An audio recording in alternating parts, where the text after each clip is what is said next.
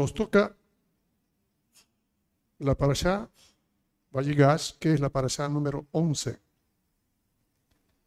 Valligas, que corresponde a los capítulos 44, versículo 18, hasta el capítulo 47, versículos 27.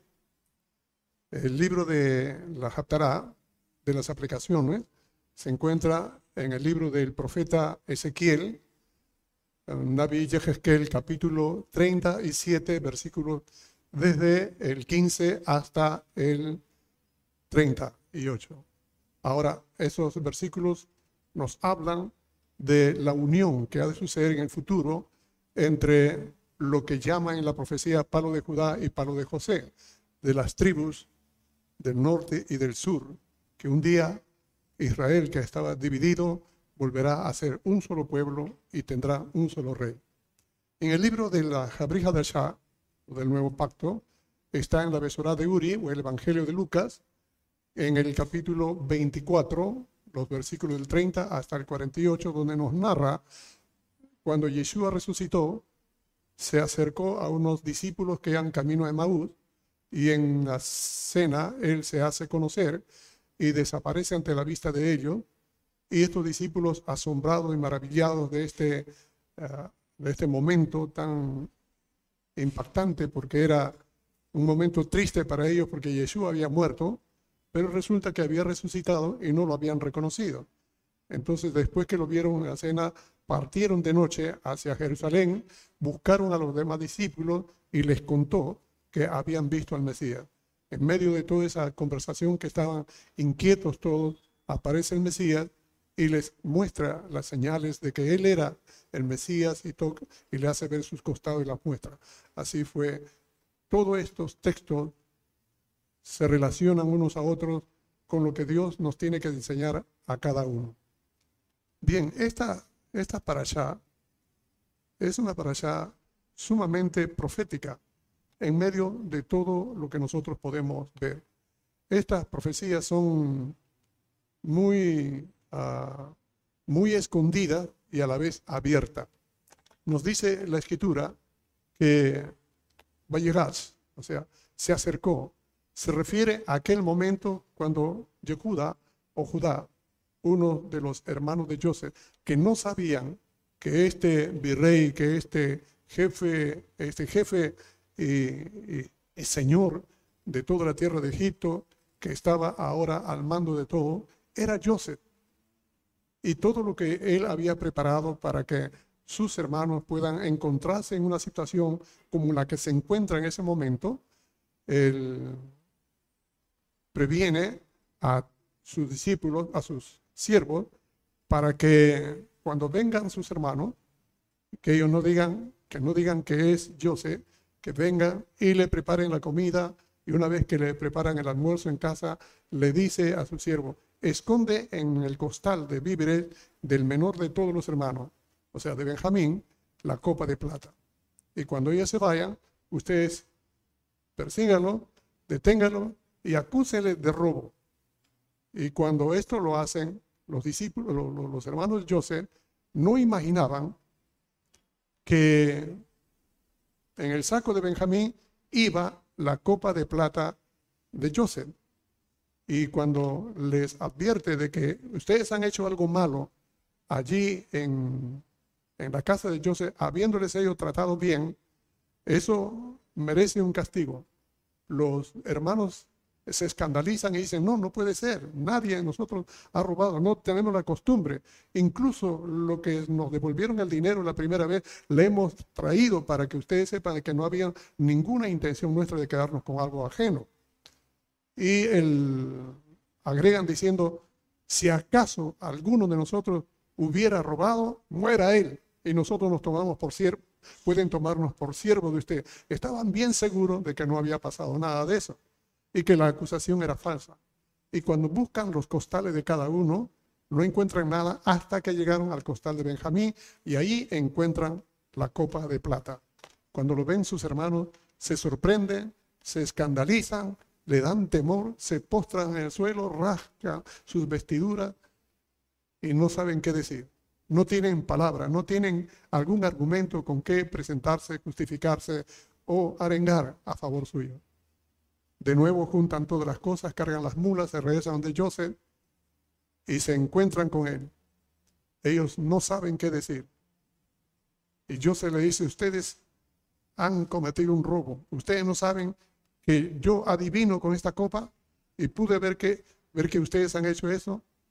Y Yehuda dice, Vallegas, dice el se acercó a Joseph y le dice, ¿qué te podemos decir?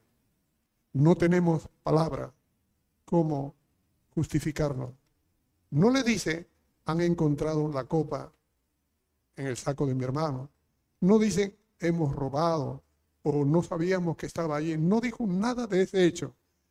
Lo que dijo Yehuda Dios nos ha hecho ver nuestro mal que hemos hecho hace mucho tiempo. O sea que yo se preparó todo antemano para ver qué es lo que ellos habían de hacer. Cómo habrían ellos vivido durante todo el tiempo después que lo vendieron a, a José, a su hermano. Cómo habrían vivido si han sido siempre odiosos. Al desaparecer a José, pensaban que se habían librado ya de él pero de Benjamín no sabíamos, de repente porque es el hijo también de su madre amada por su padre, tal vez lo hayan maltratado. Y cuando vieron esto, Joseph vio esto, estaba notando que había un cambio en el corazón de, de Judá, pero no solamente, o sea, la luz de un análisis un poco exegético nos muestra de que los demás hermanos de Joseph, o sea, los diez más, no solamente se sintieron mal, sino que todos rodearon a Benjamín.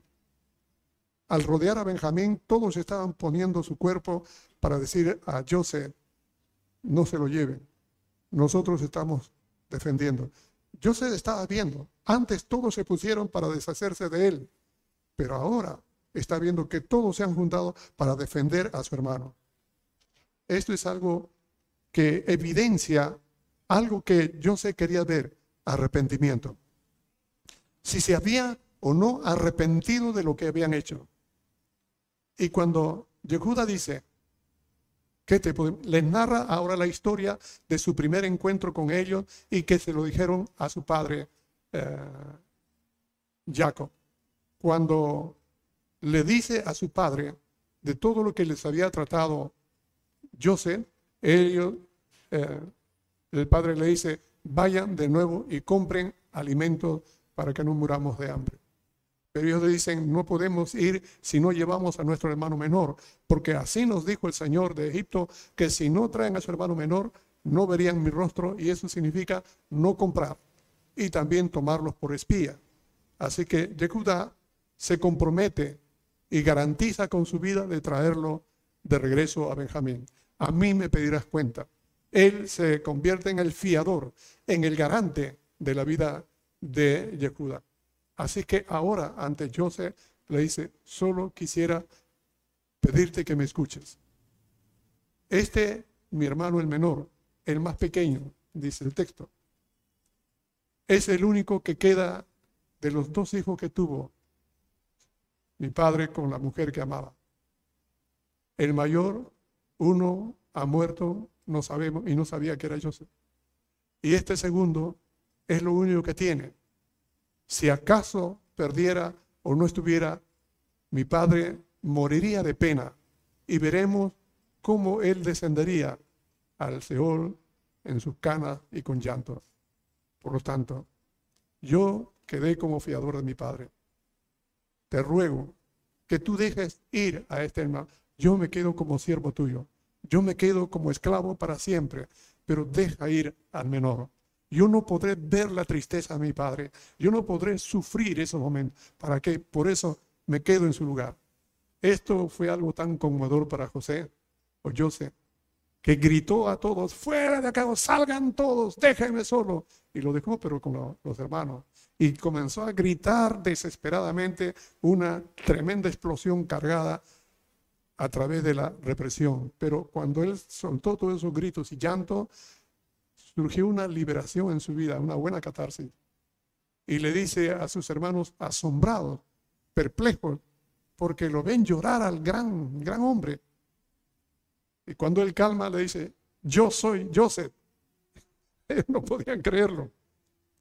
Imagínense semejante revelación después de más de 22 años que han estado atormentados en su vida con una conciencia culpable, con un prácticamente delirio de persecución, y que han mantenido durante tantos años, y que se han mirado de espaldas entre ellos, y que han podido sufrir cada vez más cuando en un momento a otro se acercaban a su padre, y ver que su padre se ahogaba en llanto, en soledad, en tristeza, y podría haber escuchado los hermanos a su padre diciendo, Joseph, Joseph, hijo mío. Ellos, cada vez que veían a su padre, les perseguía la acusación. Sabía de que no habían muerto o no habían matado.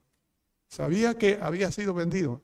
Pudo haber muerto, puede estar vivo, no lo sabían. Pero esa incertidumbre, más el pecado, más el tiempo, y ver al Padre sufrir era una bola de nieve sobre ellos y en el corazón de acusación. Al escuchar que dice yo, sé, yo soy Joseph, fue un, un rayo que impactó sus mentes, sus corazones, sus impresiones. Y ellos no sabían qué decir. Y cuando estaban perplejos, asombrados, él dice, acérquense a mí. Y cuando se acercan a él, le dicen, yo soy Joseph, aquel que ustedes vendieron para Egipto. Esto fue para ellos un golpe más tremendo, porque ahora le saca a luz algo que estaba escondido y que solamente los que vivieron ese momento sabían. Ellos sabían que lo vendieron. Nadie más sabía. Nadie. Absolutamente nadie. Pero acá estaba Joseph yo soy aquel que ustedes vendieron a Egipto. Entonces, eso fue para ellos una aclaración de que él era Joseph. Fue asombroso todo lo que pasó. Quedaron ellos casi atomizados, perplejos, sin decir nada. Y Joseph aprovecha para decir, pero no, no se sientan mal. No fue que ustedes me vendieron, no fue que solo ustedes me odiaron y trataron de deshacerse de mí vendiéndome. No, no. No ha sido así. Dios, Hashem, Él fue el que me tomó y me envió a Egipto para preparar el camino para un tiempo de hambre y salvar vidas. Fue Él, no ustedes, el que me trajo acá. Por lo tanto, no se sientan peor. Lo que pasó, los detalles, uno puede imaginar lo cierto es que sus hermanos seguían perplejos, abrazó a Benjamín, Benjamín lo reconoció, se pusieron a llorar. Luego de ello, también sus hermanos se acercaron, han habido reconciliación, un reencuentro, y allí le dice, ahora van a haber siete años de, de hambre en toda la tierra, pero ya han empezado a haber dos años. Por lo tanto, ahora vayan a la casa de mi padre Traigan a mi padre, traigan a toda su familia, sus animales, todas las cosas que tengan, tráiganlo, porque faltan cinco años todavía que será de gran hambruna, donde no habrá ni ciega, no habrá ni sembrío, no habrá nada. De manera que vayan y tráiganlo pronto y no se peleen en el camino. Y le proveyó, yo sé, de víveres, de ropa, y a Benjamín le dieron 300 piezas de plata le proveyó suficiente para llegar hacia Canaán, le cuenta a su padre y su padre al escuchar todo esto no lo cree. Joseph vive, si ha tantos años ha creído que había muerto. Y no, él está vivo y no les cree a sus hijos. Y los hijos dicen, miren, aquí están los carruajes que nos envió Joseph para que cargamos toda la familia. Carruajes especiales para que vengan toda la familia, que vengan también los animales y todo. Y cuando esto lo ve José, dice que al escuchar la noticia y mirar las evidencias, el corazón de Jacob reavivó en su vida. Y luego dice, como que resucitó. Y dijo, mi hijo vive, no me quedo acá, nos vamos para Egipto. Así que salen del lugar en que está y se van hasta Berseba. En Berseba llega en el altar donde había levantado Abraham hacía muchos años. Ese era el lugar donde Dios había señalado a Abraham para que levante un lugar delante del Señor en Berseba, que es un lugar de juramento, de campamento. Allí Dios se manifestó varias veces. Allí también Dios le dijo a Isaac, padre de Jacob, que habitara, que no vaya a Egipto, que no vaya a Genar, que no vaya a Yarar, que no vaya a ninguna de esas partes, que se quede en Berseba. Así que cuando él regresa y está en Berseba, dice la escritura que él hace un sacrificio a Hashem. En la noche, él tiene un sueño. ¿Y por qué él no continúa el viaje? ¿Por qué se queda en Berseba? Y levanta. Porque Dios le dice, yo soy el Dios. Dios le habla en sueño y le dice, Jacob, Jacob. Y él responde, heme aquí. En hebreo, Ani, heme aquí. Y le dice, yo soy Hashem. Yo soy el Dios de tu padre Isaac. No temas descender a Egipto, porque allí haré de ti una gran nación. Yo descenderé contigo y te haré volver. Y yo sé, cerrará tus ojos. Cuando esto lo dice, Jacob está más confiado y se levanta con toda la familia, con todas las cosas que tiene, van rumbo a Egipto. En Egipto antes de llegar al lugar, le manda a Yehudá para que hable con José y que él le haga un encuentro. Y, José le dice que vayan a la tierra de Gosen. Dice, a la tierra de Gosen, en hebreo es Gosna. Cuando llega allí Jacob, José también llega, se encuentra y se abrazan y lloran por buen momento, buen tiempo. Y allí les dice José después, ahora vayan a la tierra de José, de Gosen, y allí van a vivir, van a tener libertad, van a tener oportunidad, allí van a ustedes a ser cuidados y alimentados por mí. Yo voy a hablar con el faraón, voy a decirles que estos son mi familia, y de los doce hermanos, él sacó a los últimos, a los menores, porque eran más jóvenes, y lo lleva ante Faraón. Y cuando les pregunta el Faraón cuál es la ocupación, díganle ustedes que son ganaderos. Le dice, díganle que son ganaderos, no digan que son pastor de ovejas. Pero ellos eran pastores de ovejas, también ganaderos. ¿Por qué no pastor de ovejas? Porque para los egipcios, pastor de ovejas era como una abominación, porque criaban ovejas y las ovejas eran uno de los dioses de los egipcios, pero no considerado mejor. Por lo tanto, ser un pastor de oveja era algo desagradable para el judío, para, para los egipcios. Pero cuando esto presenta a Faraón, le dice, somos ganadores, pero también somos este, cuidadores de ovejas, pastores de ovejas. Bueno, mm, pasa por alto esos detalles, el Faraón le dice, ponlos en la mejor de la tierra que de Egipto. Toda la riqueza de Egipto serán de ustedes. Así es que si alguno de tus hermanos hay uno capaz de poder administrar mi ganado, ponlo allí para que sea cuidadores de mi ganado. Así se queda José y toda la familia en la tierra de Gosén, que es tierra del faraón. Allí viven y se multiplican los hijos de Israel y ahí se asientan, prosperan y el hambre continúa toda la riqueza de Egipto y de Canaán, todo el dinero pasa a ser parte del arca del faraón. O sea, por el hambre vendieron todo y todo lo que tiene de dinero pasó a ser propiedad de faraón. Cuando se acabó el dinero, todo el ganado que toda la gente tenía de Canaán y de Egipto pasaron a ser de faraón por alimento. Y cuando se acabaron los ganados, ellos y sus tierras pasaron a ser propiedad de Faraón para que él uh, los sostenga. De manera que todo, gente, tierra, animales, todo llegó a ser propiedad de Faraón.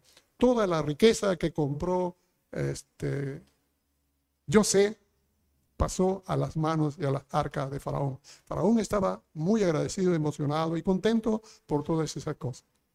Así vivieron hasta que se cumplieron los años de hambre. Este es el resumen. Hay dos cosas que quisiera resaltar a la luz de esto. Una de ellas es que todos estos detalles tienen algunas cosas y lecciones que puede a nosotros abrirnos el entendimiento. Entre las cosas que están escritas en la palabra como historia, puede pasar desapercibido a cualquier persona que lee de una manera literal. Pero cuando uno encuentra que en la palabra de Dios es la palabra de vida, Dios a través de estos años está queriendo decirnos algo, entonces vamos a ver acá dos cosas. Las cosas prácticas que debemos nosotros aprender y entender para nuestra vida, pero también nos da el panorama profético de cómo es que han de suceder las cosas en el tiempo, en la historia y en el final de los tiempos. Cuando vemos acá este reencuentro que existe entre Joseph y sus hermanos, después de tanto tiempo, después de más de 20 años, nos hace ver que hay un paralelismo muy casi perfecto entre lo que pasa en esta circunstancia y lo que ha de pasar en nuestros tiempos futuros. La Biblia nos habla de que Yehuda se acerca a Joseph sin saber que Joseph era su hermano. El Talmud incluso, el libro de interpretación de la Biblia dentro de lo que es la comunidad judía, ha determinado que el Mesías tiene dos figuras. Una es del Mesías Ben José, el Mesías hijo de José, que nos va a describir a un Mesías sufriente, a alguien quien va a venir a padecer cosas que están escritas de que el Mesías ha de sufrir. Y eso tiene que ver con Joseph, porque Joseph o José es uno de los hermanos de, de los hijos de Israel que tiene ciertos privilegios, cierta característica que solamente pueden describir en figura al Mesías que ha de venir. Alguien quien no es igual que a los demás hermanos, siendo hermanos de los hijos de Israel, de sus hermanos, sea completamente distinguido. El hijo, el Mesías de Dios, sería distinguido, pero Joseph es un hombre que ha sufrido, ha sido dado por muerto y que después aparece como resucitado y que impacta en la familia de Joseph y logra una reconciliación. Es Joseph una figura del Mesías. También nos hace ver otro de los hijos de Israel que vendría a ser Yehudá. Ahora se entiende por qué cuando en el capítulo de los que van desde el 28 hasta el 36 nos habla de la vida de José y sus hijos. A partir del capítulo 37 y 38 hace un paréntesis. Antes de continuar con la vida de los hijos de Israel, menciona el capítulo 37 sobre Joseph y cómo él es vendido. Y el capítulo 38 hace un cambio completamente radical, incomprensible, que nos habla de la vida de Judá. Cómo él se aparta de sus hermanos, se casa con una mujer cananea y tiene hijos y luego quedó allí. Porque el capítulo 39 continúa con la narración. En ese paréntesis, capítulo 37 capítulo 38, se menciona estos dos personajes, Joseph y Judá. Es a partir de ahí que se abre la historia de Israel diciéndonos que Israel se va a dividir en dos partes. Se vienen a Egipto, viven, regresan a Canaán cuando Dios lo libera a través de Moisés, se crea la nación, la nación comienza a multiplicarse, se establece, viene el rey Saúl, se hace como nación, aparece el rey David, establece todo, Judá, Israel, todos ellos como un solo nación, luego muere David, viene Salomón, Israel crece en la etapa de oro de la historia de Israel y viene Roboán, hijo de Salomón, y por medio de él surge la crisis social, política y religiosa. Y como tal, se divide todo Israel en dos partes. Diez tribus se van hacia el norte que se llama Efraín o Israel y dos tribus se quedan al sur, entre Judá y Benjamín, que se llama el reino de Judá. El otro, el rey de, reino del norte. Pues bien, Israel se divide en dos grupos. Se dividen por diferentes causas, religiosas, interés de territorio, pero sobre todas las cosas se dividen por causa del pecado de los reyes y del pueblo. Y Dios advirtió que Israel había de dividirse. Así fueron divididos los hijos de Israel en el tiempo de Jacob. Se dividieron los hermanos de Judá. ¿Cómo lo hicieron? Por celo vendieron a su hermano José. ¿Cómo sucederá? Han habido casi las mismas cosas para que suceda.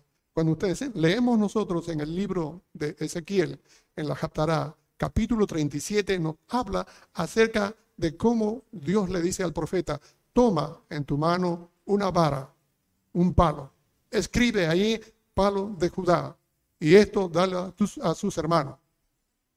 Y luego coge otro palo y escribe palo de Efraín o palo de José, y júntalo los dos en una sola mano, para que estos dos palos sean uno. Así será lo que Dios va a hacer con los hijos de Israel y los hijos de Judá.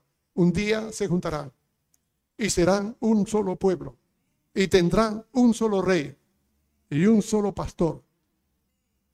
Esto es lo que ha de suceder. Esto tiene relación. Sucede que cuando se acerca Judá a, a nos enseña proféticamente que un día Israel se acercará al Mesías Yeshua. A veces nosotros queremos que los judíos puedan venir al Señor, que todos puedan conocer al Mesías y todos, todos la mayoría rechazan al Mesías. Aún hasta ahora lo rechazan. ¿Cómo los hermanos rechazaron a José? ¿Por qué lo rechazaron? Porque José era el distinguido, el señalado por su padre. Así el Mesías fue señalado por nuestro Dios, nuestro Padre. Dentro de todos sus hermanos, solo uno tuvo la visión. ¿Quién? Joseph. Los demás no. Algo así es que sucede. ¿Por qué no reconocen al Mesías? Porque no tienen la visión alumbrada por el Espíritu de Dios, por el Ruach HaKodesh. ¿Cómo será entonces en este tiempo que estamos hablando? ¿Sabe qué pasa en estos últimos tiempos? Cientos de miles de judíos están reconociendo que Yeshua es el Mesías. Pero es más, hay millones de judíos en toda la diáspora en Israel que aunque no reconozcan a Yeshua como el Mesías, lo están reconociendo como que Yeshua era el judío, un practicante honesto, justo y piadoso, un jadí. Aunque no lo reconozcan como Mesías, ya lo están mirando que no es Jesucristo, que no es un gentil, que es Yeshua, un judío. A a entender, hermano, hay tantos judíos que, que he tenido la oportunidad de conversar con algunos. Algunos han recibido al Señor, bendito, lo han aceptado. Otros lo siguen rechazando. Pero otros me dicen, no puedo, no puedo comprenderlo. Sé que este es un judío. No, no, no me puedo atrever a aceptarlo. ¿Y por qué? Porque así nos han enseñado siempre. Hermano, hay esa actitud. Pero en estos últimos tiempos, como que el pueblo judío está acercándose cada vez más al Mesías. En Israel hay un remolino de cosas. Hace mucho tiempo les compartí que cuando fue el canal, no recuerdo qué canal, si CNN, vieron a los judíos que estaban en el muro de los lamentos después de la toma de Jerusalén de los seis días, le preguntaron a uno que estaba orando cuando terminó de orar, y la cámara de televisión la enfocan en la pregunta que dice, ustedes, ¿qué opinan de Yeshua como el Mesías? Y este judío levanta la cara y mira de frente a la cámara y dice, en Israel, el 48% de la población cree que Yeshua es el Mesías. Cuando llega el 50%, lo daremos a conocer. ¿Qué le parece? Esto es lo que está pasando. Ok. Y esto me hace pensar, ¿cómo es que Joseph, al escuchar esto y ver que se acerca, él le revela y le dice, yo soy Joseph. han habido condiciones. Una de ellas es que la circunstancia que Joseph ha preparado han servido para que ellos sean encaminados a confrontar con su vida de haber rechazado tanto tiempo al Mesías, a Joseph, a su hermano, y que pueda todo esto producir un arrepentimiento en su vida. Y a partir de ese arrepentimiento haya producido otras condiciones que Joseph vio ellos y se reveló. Esto se mostró, se descubrió. Esto mismo ha de pasar en la historia. Ha de tener que ver tantos años de rechazo que los hermanos han hecho a Joseph. ¿Cuántos siglos han rechazado al Mesías? Dos mil años.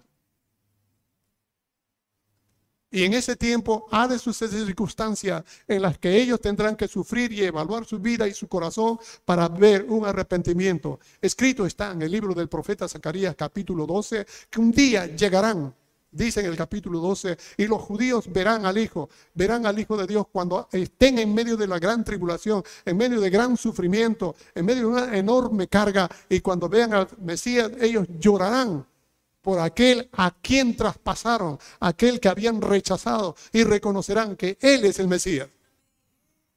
Esto es lo que está pasando con Joseph. Ellos han pasado hace años rechazándolo, pero ahora esos años han servido para que se arrepientan. Y a través de los siglos, Dios está permitiendo que haya tal luz de despertar en el mundo gentil para que reconozcan la salvación que Dios ha enviado a través del Mesías. Y Dios hizo que el pueblo de Israel se enterqueciera en no reconocer al Mesías. ¿Por qué? Porque al ver que el pueblo de Israel, celoso como es, no acepta al Mesías, la Biblia nos dice que Dios sirvió para que esta, esta actitud le cerrara la puerta por un tiempo a los judíos y se le abriese al mundo gentil. Está escrito en el libro de Hechos de los Apóstoles, capítulo 28, que cuando Pablo predica a los gentiles, a los judíos, le dice, este mensaje fue primero para anunciárselo a ustedes, a toda la casa de Israel. Pero como ustedes no quieren escucharla, así que esto lo vamos a enviar a los gentiles y los gentiles lo oirán. Y así fue. Durante ese tiempo ha habido una explosión del Evangelio y de salvación en todo el mundo como hasta ahora está pasando. Ha sido un tiempo tan abierto, tan grande, tan especial para que el mundo escuche el Evangelio del reino de Dios en la persona del Mesías Yeshua.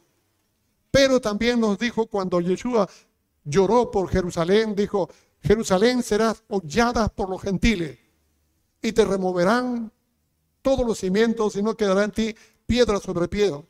Por cuanto no conociste el tiempo de tu visitación, el tiempo que vino Yeshua, no lo reconocieron, dice, serás hollada por los gentiles hasta que el tiempo de los gentiles se cumpla. Sí, y eso tiene que ver con Jerusalén. Jerusalén sería destruida, sería golpeada, maltratada. ¿Por quiénes? Por los gentiles. Desde el momento que rechazaron al Mesías, unos cuantos años más vino Tito, el emperador romano, y destruyó Jerusalén y esparcieron a tantos judíos. En el 125 vino la última invasión romana y desparramaron a todos los judíos en la diáspora a nivel mundial. Y desde ahí Israel siempre ha sido controlado por todos los gentiles. Los romanos, los romanos, los otomanos, musulmanes, ingleses y de todos los imperios que han venido, han avasallado siempre a Jerusalén, hasta que el tiempo de los gentiles se cumpla. Dicho sea de paso, tiempo de los gentiles es el tiempo en que los gentiles han de cuidar, administrar, tomar posesión de Jerusalén. Hasta el 7 de junio, en la guerra de los seis días, allí Israel tomó control de Jerusalén y, expulsaron de Jerusalén toda administración británica, toda administración gentil de árabes y todo, e Israel tomó control. Allí se acabó el tiempo de los gentiles que domina a Jerusalén. A partir de ese momento se han abierto, se han abierto puertas de nuevo para el mundo judío. Es como que a partir de ese momento se estuviera cerrando las puertas a los gentiles para abrirlas de nuevo a los judíos, para que Dios tenga misericordia de los judíos, de los gentiles. Ahora bien, esto ha servido como para que uno vaya viendo cómo Dios ha ordenado esos tiempos a través de la historia de Joseph. Judá se acercó por el peso de culpa que tenía y que recordaban su pecado antiguo, hablan ante Joseph. ¿Qué más? Una de las señales que cuando el pueblo judío va acercándose un poco más a Yeshua. En segundo lugar, hay una carga en su vida de haber rechazado al Mesías. La Biblia nos habla en el capítulo 12, 13 y 14 del libro de Daniel y de Zacarías. Los dos profetas nos hablan de estas restauraciones. Me gustaría y tomaría más tiempo detallar algunas cosas de esta profecía, pero está en el libro de Zacarías y en el libro de Daniel lo que estoy hablando. La otra cosa no solamente es que se acerca, sino que el pueblo de Israel está tomando conciencia del Mesías, de su vida, sino que también todos los hermanos están juntos. ¿Se dan cuenta que ahí se encuentran los doce hermanos? Los once, incluidos Benjamín y Joseph, se encuentran los doce hermanos. ¿Se han puesto a pensar eso? Esto me hace pensar que cuando venga Yeshua a hacerse conocer, todas las tribus de Israel deben estar juntas. Hay una efervescencia mundial. ¿Dónde están las diez tribus de Israel?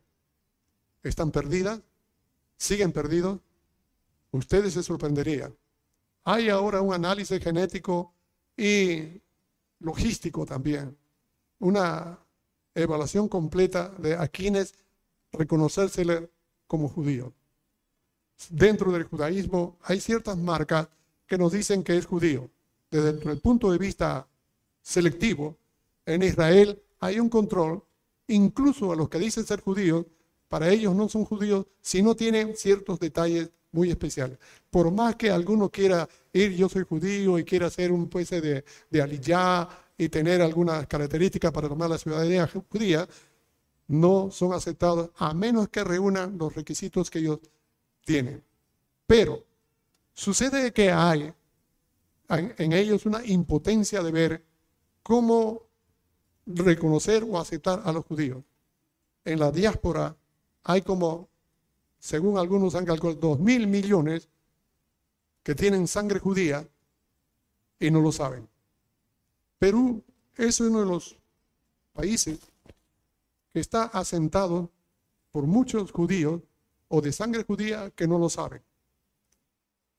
Discovery Channel, un programa de análisis científico, histórico, geológico, hizo una especie de encuesta para ver cuántos eh, aquellos que tienen algún rezago, alguna evidencia, reseña de origen judío, habitan en Latinoamérica y descubrieron que el 73.8% de la población latinoamericana de la parte sur de California hasta Punta Arenas o, las Malvinas de Sudamérica, 73.8% son de ascendencia judía. ¿Qué le parece? Ya sabemos que el nombre Perú es el nombre del país que, figura en el primer libro de la Biblia, en el primer capítulo de la Biblia. Ni siquiera Israel tiene ese privilegio. Lo tienen los peruanos. Y cuando uno mira la cara de peruanos, muchos parecen de origen judío y otros parecen filisteos. Pero, pero bueno, la evaluación que ellos hicieron fue en base a sus orígenes. Yo, por el apellido de mi padre Guamán, no puede ser parecido a Guamán, si es que uno lo mira desde la etimología andina. El problema es que Guamán no es un origen andino. Aunque usted no lo crea, parece que tiene origen musulmán. ¿Qué le parece? Del Oriente Medio. Hace poco a mi sobrina, casada con judío ortodoxo, le han sacado la sangre, le han analizado su gene y desciende de Oriente Medio. ¿Qué le parece? Mi sobrina tenemos sangre del oriente. Yo tengo sangre, tres clases de sangre. La sangre andina por mi padre, la sangre judía por mi madre y la sangre del Mesías, bendito sea. Así que tengo sangre hasta para, para dar transfusión. Lo cierto es que la comunidad judía, o por ejemplo la autoridad judía, están viendo cómo es que hay judíos a nivel mundial y cómo hay que reconocerlos. Y el Perú tiene, como todos los países de Latinoamérica, en este momento, judíos ortodoxos en el Perú ha reducido enormemente. No les voy a decir las cantidades porque son datos personales dentro de la comunidad, pero ha reducido el judaísmo ortodoxo. Pero muchos han salido a destaparse que tienen sangre judía.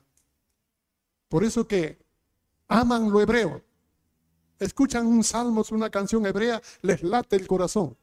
Están como títeres bailando, danzando y no saben por qué. Porque emerge entre los genes aquellas raíces que son judías, que son más fuertes que todas las creencias que uno ha heredado. Porque Dios hace una obra intrínseca en nuestro ser. Va produciendo en nosotros una raíz espiritual de fe para con el Señor. Y esto tiene que ver en toda nuestra vida. Y de ello sale lo que es nuestra fe verdadera en el Señor. Por eso los judíos dicen, el que nace judío muere como judío. Así que habrá nacido, bueno, es de sangre judía, nació. Habrá vivido como gentil, como todo lo que quiera, creyendo en todas las cosas que... Pero cuando muere, muere como judío. Las doce tribus han de estar unidas para que el Mesías venga. Cuando estén unidos, se acercan a Él, van a reconocer su mal, sus pecados, y van a confesarlo. La palabra del Señor nos dice que sé, va a decir que todos los gentiles salgan, todos, y solamente su pueblo, sus hermanos, los once hermanos, allí solos con Él se va a dar a conocer. Saben que cuando Yeshua murió, murió efectuando la purificación, la expiación, que antes se hacía en secreto dentro del tabernáculo, ahora Él lo hace públicamente abriendo las puertas para todo el mundo. La expiación no solamente para uno, sino también para todo el mundo. Amén. Pero cuando Él resucita, no resucita para todo el mundo. Él resucita y solamente se da a conocer a los que han estado con Él. Miren lo que dice en el capítulo 10 de Hechos de los Apóstoles.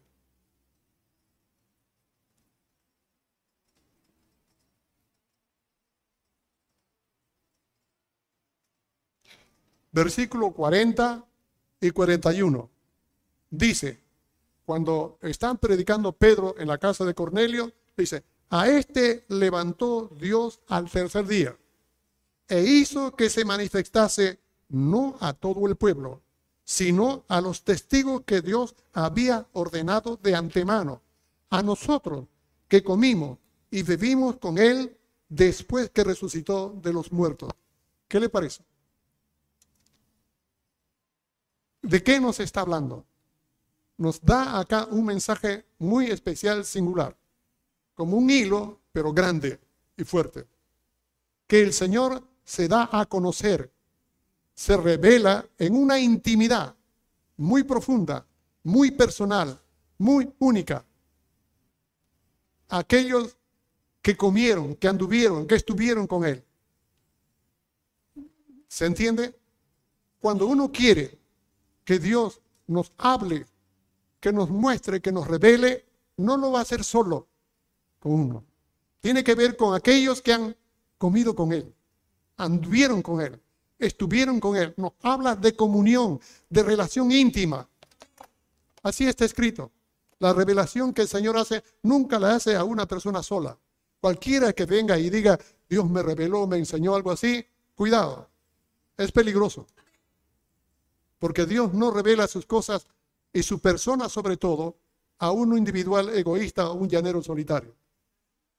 Él lo hace, revela a aquellos que mantienen su comunión con su cuerpo, que son sus hermanos. Miren lo que dice Efesios capítulo 3, versículos 17 y 19, o 17 al 19. Dice, Pablo escribe a los creyentes en Éfeso y le dice, para que habite el Mesías por la fe en vuestros corazones, a fin de que, arraigados y cimentados en amor, seáis plenamente capaces de comprender con todos los santos cuál sea la anchura, la longitud, la profundidad y la altura, y de conocer el amor del Mesías que excede a todo conocimiento, para que seáis llenos de toda la plenitud de Dios. Hermano, no es solo saber algo más, es comprender, es algo más que informarse, es haber asimilado una revelación. Y esa revelación es el Mesías haciéndose conocer a aquel que mantiene esa relación íntima con su hermano. Desde el mismo Padre nuestro que nos dice, el Yeshua dijo, cuando ores di Padre nuestro, no digas Padre mío. No es que sea malo, sino que muchos son tan egoístas, Padre mío, Señor mío, Dios mío. Cuando el Señor dice, cuando tú ores, ora diciendo Padre nuestro. Es tuyo, pero también de tu hermano. Cuando vengas en oración, ven también con tu hermano. ¿A quién llevas al Señor? Ay, Señor, yo mucho sufro, mucho. Ay, Señor, ya no sé qué hacer. Sí, tú solito. Ve con tu hermano. Padre nuestro. Cuando una persona solo mira lo suyo, porque a mí me molesta que otros hagan esto. Yo no, por eso no me, no me junto con los demás hermanos. Yo soy tan espiritual, soy muy santo. A este no le revela Dios nada, el diablo le revela. Porque tiene un corazón egoísta, cerrado, no está abierto a ser revelado por Dios. Porque así como Dios dio su vida por mí, también lo dio por el otro. Él tiene valor ante los ojos de Dios más allá de lo que yo le doy valor. Que yo no me junte con los demás porque no me gustó su cara, su tamaño, su nombre, su apellido. Eso no me hace a mí singular, especial. Soy singular en un sentido, pero yo soy uno más Dios es el que nos toma a otro. Y si en verdad yo le importo a Dios o Dios me importa tanto a mí, yo voy a considerar a mi hermano no como mi igual, sino que incluso más estimado que yo. Como está escrito, considera a tu hermano como superiores a ti mismo, como superiores. Esto no dice que son superiores a ti, considéralo como superiores a ti mismo. Colosenses capítulo 2, versículos 2 y 3. Para que sean consolados sus corazones, unidos en amor. ¿Se da cuenta? Consolados, pero unidos en amor, hasta alcanzar todas las riquezas de pleno entendimiento, a fin de conocer el misterio de Dios del Padre y del Mesías, en quien están escondidos todos los tesoros de la sabiduría y del conocimiento. Si quieres saber más, si quieres conocer más al Señor, tienes que, dos cosas, rendir tu vida al Mesías. Y en segundo lugar, tienes que aprender a consolar a tus hermanos y a mantener la unidad. No buscar la unidad. La unidad es del Espíritu. Lo que tiene que hacer es cuidar la unidad. Tenemos, hermanos, aquí tan claro y tan sencillo, que nos muestra el acercamiento que tuvo Yehudá ante Joseph. Y cómo Joseph se muestra a ellos cuando están juntos. Y todos ellos que anteriormente rechazaban a Joseph, ahora se han unido para proteger al hermano de Joseph. ¿Se ha dado cuenta? Todos están dispuestos a ir a la cárcel, lo que fuera, con tal de proteger a Benjamín. La consigna era regresar a Benjamín a su padre, para que el padre no sufra. Esto indica que ellos estaban dispuestos a, dar su vida, a resarcir lo dañado, a proteger a su hermano para que no sea afectado como él. Eso indica arrepentimiento. Y un verdadero arrepentimiento siempre hace restitución a la gravedad. Cuando una persona solamente dice, ay Señor, yo he pecado, nada más, y no hay cambio en su vida, es mentira. Cuando alguien solamente habla de los sufrimientos que tiene por sus cosas, pero no hay un cambio en su vida. Alguien que en verdad se arrepintió, tiene que haber cambio en su conducta. Y si ha hecho daño a alguien, tiene que ratificarlo. Yeshua entró a la casa de Saqueo, un hombre bajito, con un hambre de conocer al Mesías. Como era tan bajito, no podía verlo porque las demás partes de las personas eran altos. Así que para verlo pasar, subió un sicómoro, un árbol, y lo ve pasar al Señor. Y toda la gente con él le rodea, y justo pasa por debajo del árbol sicómoro, y todos están alabando, admirando, diciendo algo ah, del Mesías. Y cuando Yeshua llega por ese lado del árbol, se queda parado. Y todos ahí lo rodean. Y se pone a temblar Jaco, este saqueo. Y Yeshua levanta los ojos y mira la rama donde está trepado como puede este saqueo. Y Yeshua le dijo, saqueo, hoy es necesario posar en tu casa. Imagínese el odiado por todos. El que era despreciado por ser un publicano, era un odiado porque era un traidor, chato de remate, judío, agarrado en un rama para que no se pueda caer y que le diga el Señor, baja, es necesario que descienda en tu casa, ahí voy a pasar. Se, habría caído, como pudo, bajó y llegó a su casa y ahí sirvió de todo, de comida, banquete, y estaban los fariseos, había muchos herodianos, había mucha gente de, de dinero, otros publicanos, estaban los discípulos, estaba Jesús, estaban todos. Y ahí se levanta Saqueo y dice, Señor, hoy me doy cuenta de todo lo que tú eres. Así que dice, la mitad de todos mis bienes yo se lo voy a dar a los pobres. Y si a alguno le he defraudado, yo se lo devolveré cuatro veces más que según la ley. Imagínense. Cuando Jesús escucha, dice, escucha lo que dijo él, dijo, hoy ha venido la salvación a esta casa, porque este también es un hijo de Abraham. El odiado por todos fue el que recibió la salvación más que todos. ¿Qué les parece? ¿Por qué? Porque en él no había, yo creo, Señor, había, estoy dispuesto a devolver si a alguien he defraudado. Evidencia de un arrepentimiento. Amén, hermano.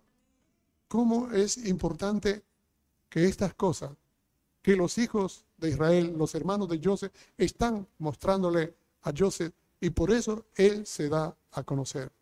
Lo que viene después es bastante interesante nos hablan de cosas increíbles. Entre las cosas que está José o, Jacob, cuando escucha que debe ir a Egipto, él va hasta Berseba. Levanta en el altar, hace sacrificio a Dios. ¿Por qué? Porque él tiene una gran carga. Ir a Egipto. Su abuelo se fue a Egipto y se metió en problemas. Su padre iba a ir a Egipto y Dios le dijo, no vayas a Egipto. Y Jacob quedó con eso. Egipto no debe ser. No debe ir. Segundo, ahí está Joseph. Yo quiero verlo. Pero solamente verlo y morir, no quedarme allí. Antes que muera, voy a ver su rostro, dice Jacob. Tercero, ¿qué va a suceder con la tierra? Esta es la tierra que Dios nos ha dado. ¿Qué voy a hacer con ellos? Si me voy a Egipto, ¿cómo se quedará? Esa inquietud es fuerte para Joseph. Y el Señor le dice, Jacob, no temas ir a Egipto. Él le da permiso a, Joseph, Jacob para que vaya a Egipto. Esta vez sí. A su abuelo no le fue de todo bien. A su padre no se le permitió, pero a él sí. ¿Por qué? porque ahora ya está preparado el camino.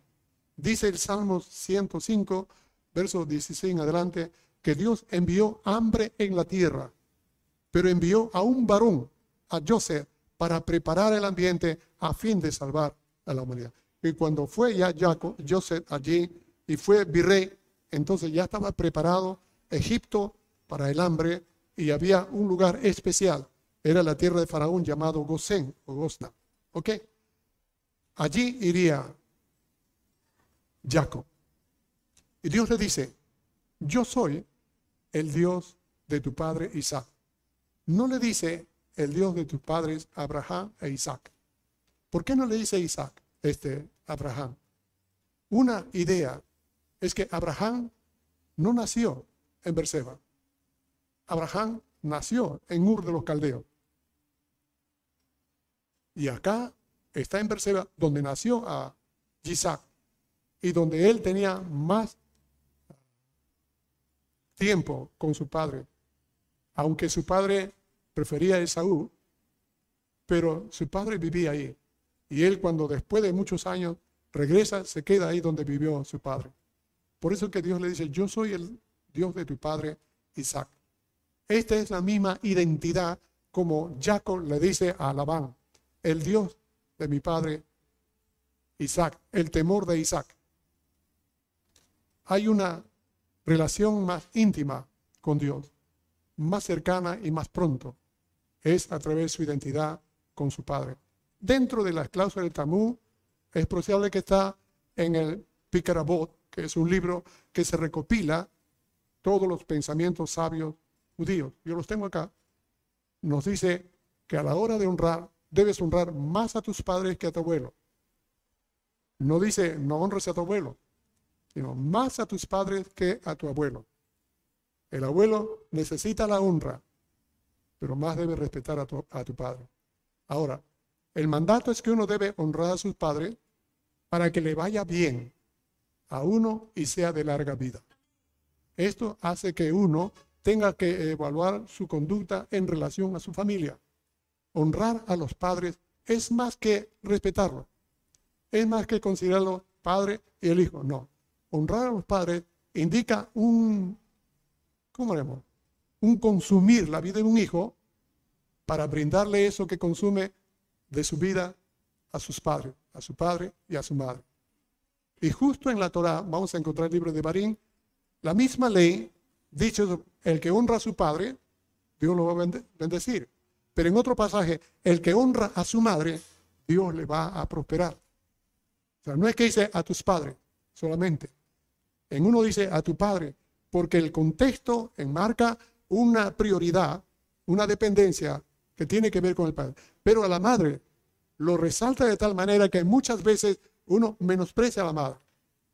Uno pone en una categoría inferior a la madre en lugar del padre. Eso es un error, porque el mandato es lo mismo, para que te vaya bien.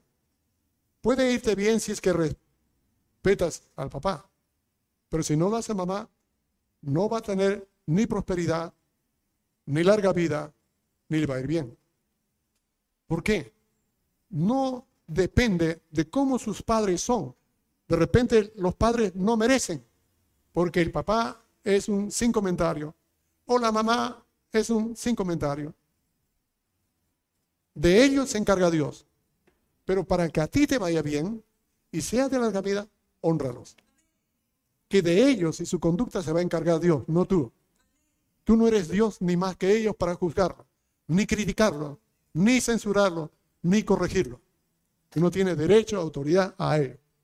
Quizás en oración tengas la ocasión de poder hablar y mostrar en la escritura algo que a ellos le enseñe que algo está mal. Pero no tienen los hijos el derecho y la autoridad para corregir a los padres ni exhortarlos para que lo honren y sea de larga vida. Por eso que cuando habla yo soy el de tu padre Isaac, implica todo ello, implica la cercanía que se debe mantener entre Dios, la relación como uno recibe de sus padres la enseñanza. Y por eso que están obligados los padres a enseñar correctamente a los hijos según Dios nos manda, no según nos parece.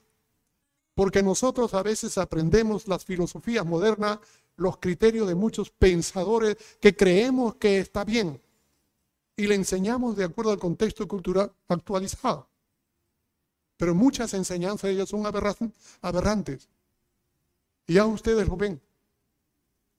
Para poder enseñar bien a los hijos hay que entender los principios de Dios. Muchas veces he compartido con ustedes que hay que enseñarlos, dice la Escritura, en amonestación en el Señor, según Dios.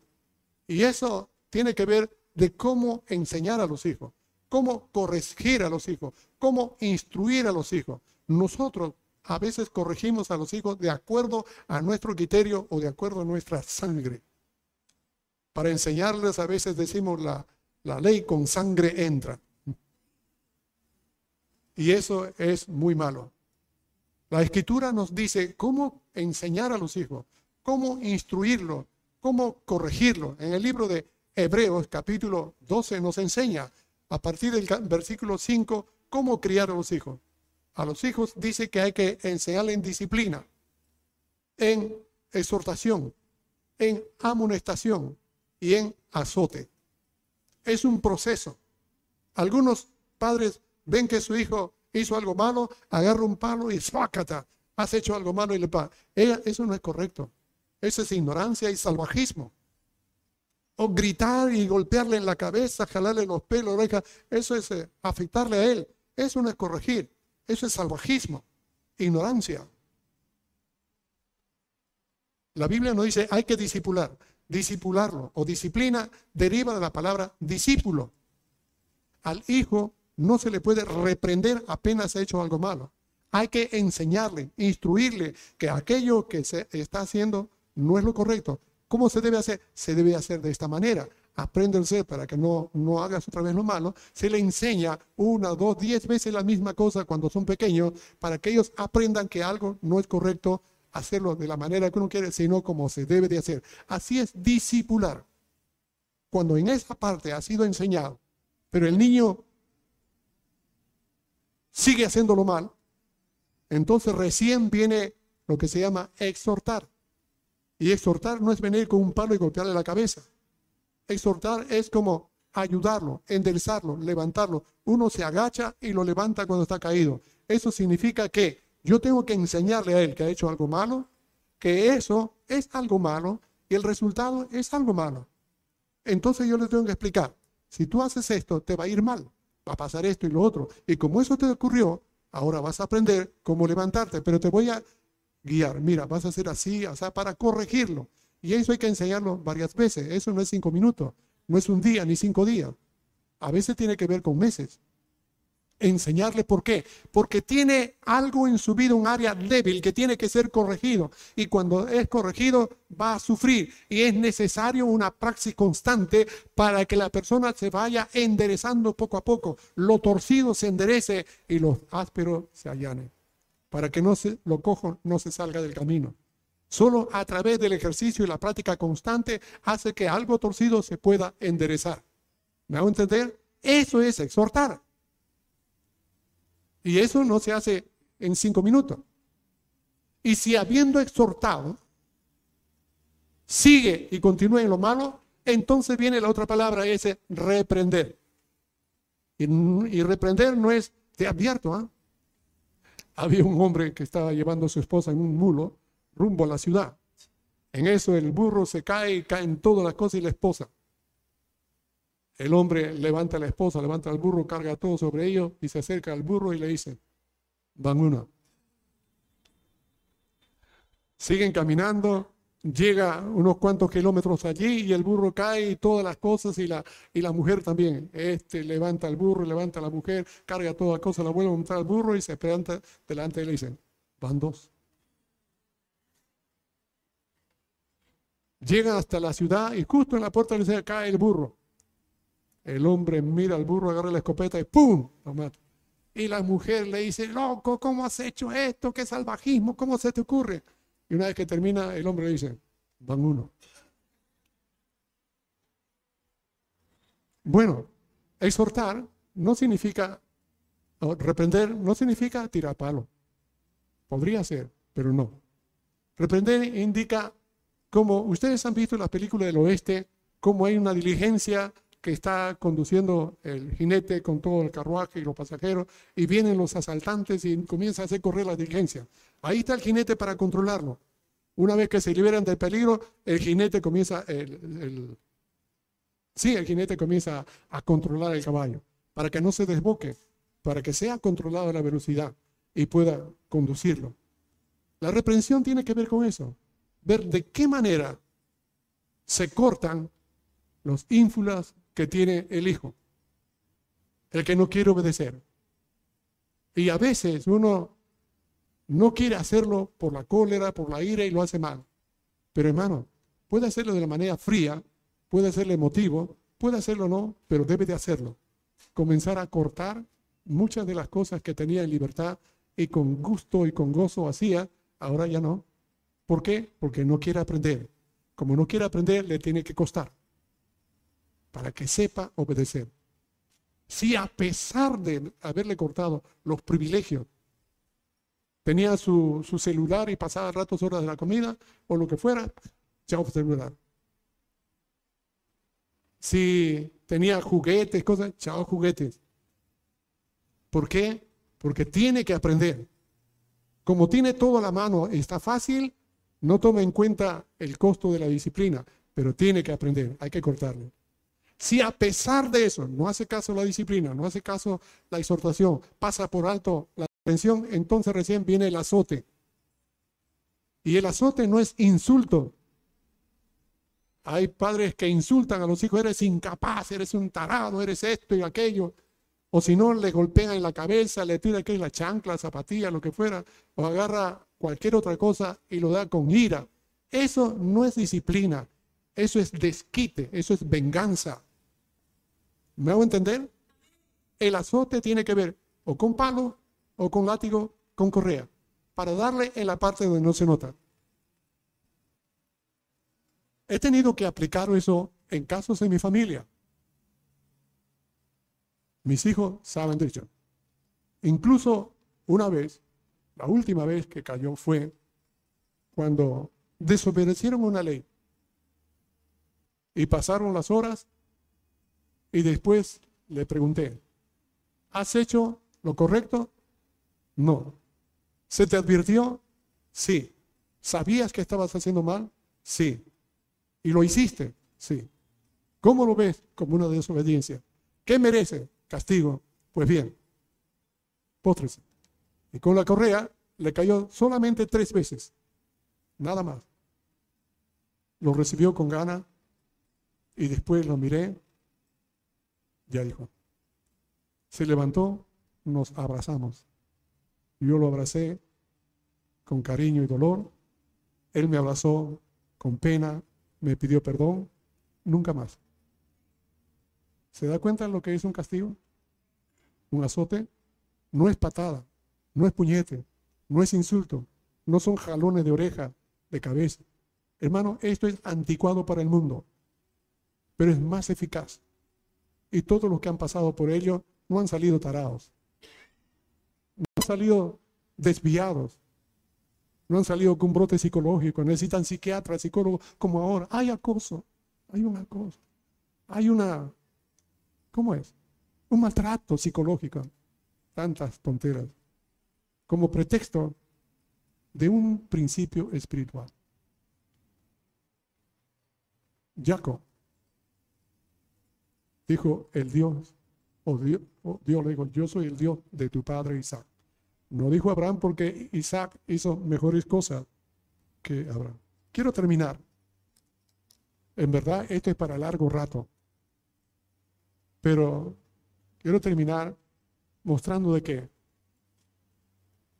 Jacob va con toda su familia a Egipto. Quedaba, ya habían pasado dos años de hambre y quedaba cinco años de hambre terrible que habían de venir, más terrible que al principio. ¿Por qué? Porque al principio todavía quedaban rezagos de los productos antiguos, pero después de dos años ya no quedaban ni rezagos. Por lo tanto, la sequía y el hambre iba a ser mucho más intenso que antes. Y cuando llegaron a Egipto hubo hambre en toda la tierra, pero Jacob y sus hijos estaban comiendo bien. ¿Qué les parece? ¿Por qué? Porque José los alimentaba a cada uno y a todos sus animales todos los días de acuerdo al número y al tamaño. O sea, en los años de grande hambre, ellos estaban saciados. ¿Qué le parece? ¿Cómo es que Dios nos dice en el libro de Apocalipsis capítulo 3, creo que el versículo 10, le dice, porque en cuanto tú has guardado mi paciencia, con paciencia, mi fe en Él, yo también te guardaré del día de prueba que ha de venir sobre el morador de la tierra para probarlos a ellos. Todos van a ser probados. Todos tendrán que pasar los momentos, de, pero tú serás guardado. Hashem le dijo a el rey Acab, va a haber sequía, hambre por tres años y medio a través de Eliseo, eh, Elías. Elías profetizó, aquí yo me retiro, pero va a haber sequía tres años y medio, no va a haber agua. ¿Saben lo que es eso? Obviamente que sí. Uno puede vivir sin luz. Puede usar fuego como sea, alumbrarse o de repente acostarse en temprano en la noche, pero vivir sin agua es mortal. Así es que no va a haber agua tres años y medio. Y le dice a Elías, vete a este desierto, ahí vente en Zareta de Sidón, allí hay una viuda, una mujer viuda, quédate en su casa. Y allí yo te voy a alimentar. Ni ella tenía para comer, pero Dios usó un cuervo y ese cuervo siempre traía comida para Elías y para la viuda. ¿Qué le parece? Dios va a proveer a los suyos, aunque haya sequía y hambre para otros. Así como lo hizo con los hijos de Israel, así ha de suceder más adelante.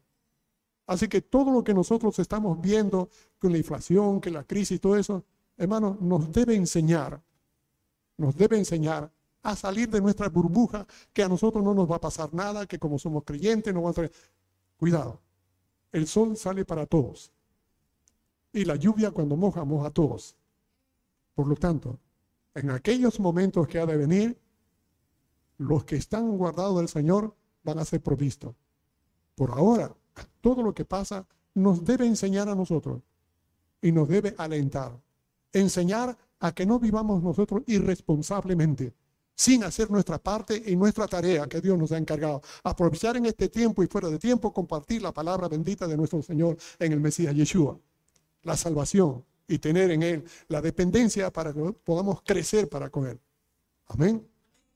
Y ser dirigente, aprovechar a no gastar lo que tenemos, sino a saber almacenar para que cuando lleguen los momentos de escasez podamos ser protegidos. Así que cuando haya un poco de escasez, no se sientan, ay, que se le acabó el mundo. No, hermano, todavía no es nada de lo que has de venir. Sea sabio, aprovechemos que el Señor tiene tanta reserva para nosotros. La gente que sufre la escasez es porque nunca hizo caso a Dios. Así de simple. Aquellos que han de sufrir las circunstancias difíciles porque nunca creyeron al Señor.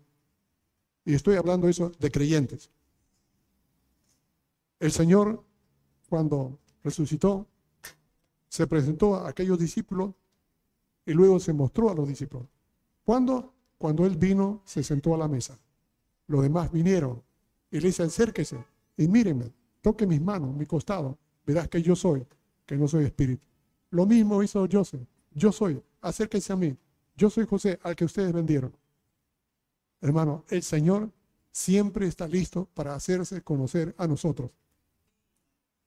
No debemos seguir en ignorancia, en frialdad, en apatía. Nosotros vivimos mal siendo creyentes porque no creemos al Señor. Vivimos siempre sufriendo cosas duras porque no hacemos caso al Señor. Que lo poco que sabemos no lo ponemos en práctica. No necesitamos poner todas las cosas que sabemos en práctica, pero lo poco que sabemos o lo poco que tenemos, eso hay que poner en práctica porque en poco a poco vamos a ir mostrándole al Señor nuestro deseo de tener intimidad con Él. Porque en nuestra obediencia es la evidencia que le brindamos condiciones para que Él venga y se muestre a nosotros. Nosotros brindamos las condiciones, Dios no. Y las condiciones es nuestro corazón en obediencia. Amén. Él se va a dar a conocer para que sean consolados sus corazones, unidos en amor, hasta alcanzar toda la riqueza del pleno entendimiento, a fin de conocer el misterio de Dios el Padre y de Mesías, en quien están escondidos todos los tesoros de la sabiduría y del conocimiento. Nadie más que los hijos de Dios tienen la oportunidad y posibilidad de conocer esto. Vamos a orar. Bendito Dios, te damos gracias en el nombre de Yeshua por esta tu palabra. Gracias por tu bendición. Extiende, Señor, tu mano y ayúdanos a hacer aliyah. Ayúdanos a acercarnos a ti, llegar y poderte brindar nuestros corazones abiertos, sabiendo que tú nos has perdonado y que tú estás listo para mostrarte a nosotros, bendecirnos, llevarnos a una buena condición, a una tierra para poseerla, para apropiarla, para multiplicarnos, para bendición. En el nombre de tu Hijo Yeshua, te pedimos estas cosas para bendición de otros también. Gracias, Padre. Amén.